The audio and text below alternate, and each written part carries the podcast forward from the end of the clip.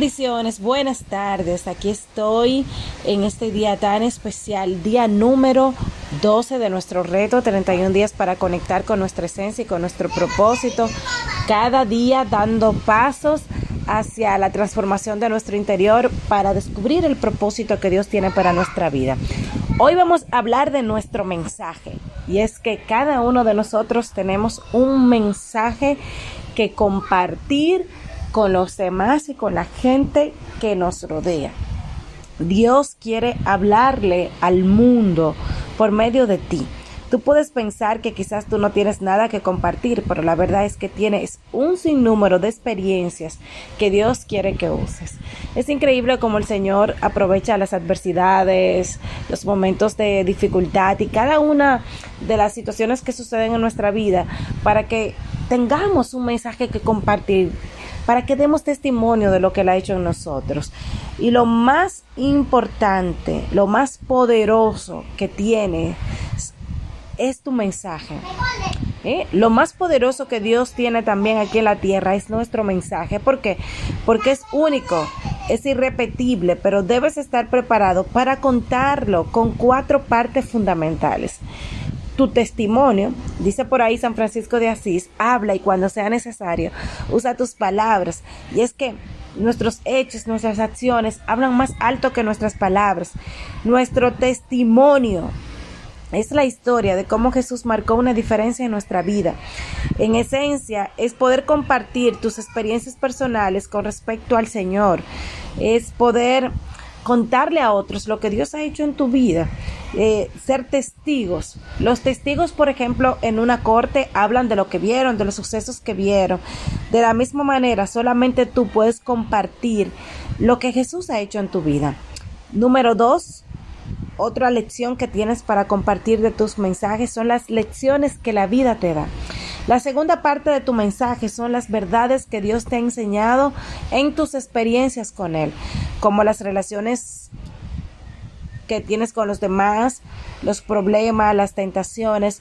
Las personas maduras desarrollan el hábito de extraer las lecciones de las experiencias de cada día anímate a poder hacer una lista de lo que Dios te ha enseñado a través de las experiencias, por ejemplo, a través del fracaso, a través del dolor, a través de la desilusión, a través de la enfermedad, a través de la familia, de tus amigos, de, la, de una pérdida. ¿Cuáles son esas lecciones importantes que Dios te ha dado? Número tres, expresa tus propias pasiones.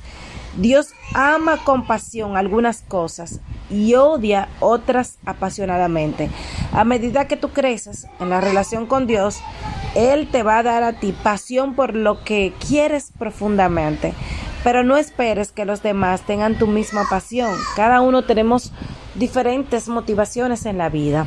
Número cuatro, las buenas nuevas.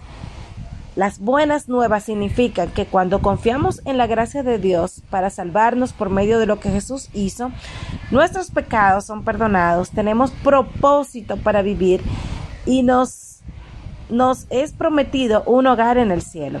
Ahora, lo más importante que tú debes aprender es amar a las personas como Dios lo hace. Así también podrás compartir las buenas nuevas como un día lo hicieron contigo. Alguien te habló de Jesús, en algún momento te encontraste con, con ese mensaje.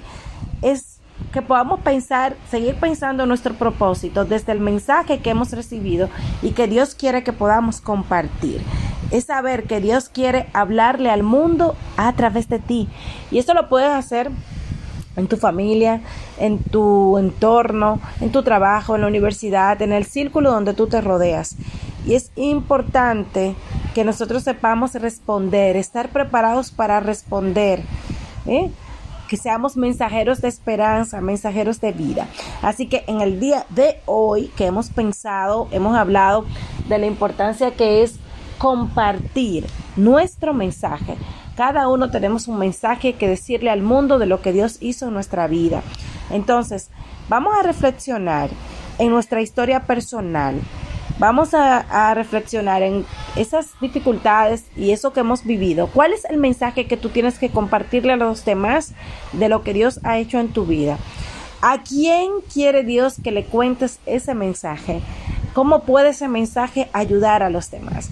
Así que seguimos caminando en el descubrimiento de nuestro propósito, esperando que esta reflexión sea de mucha bendición para tu vida.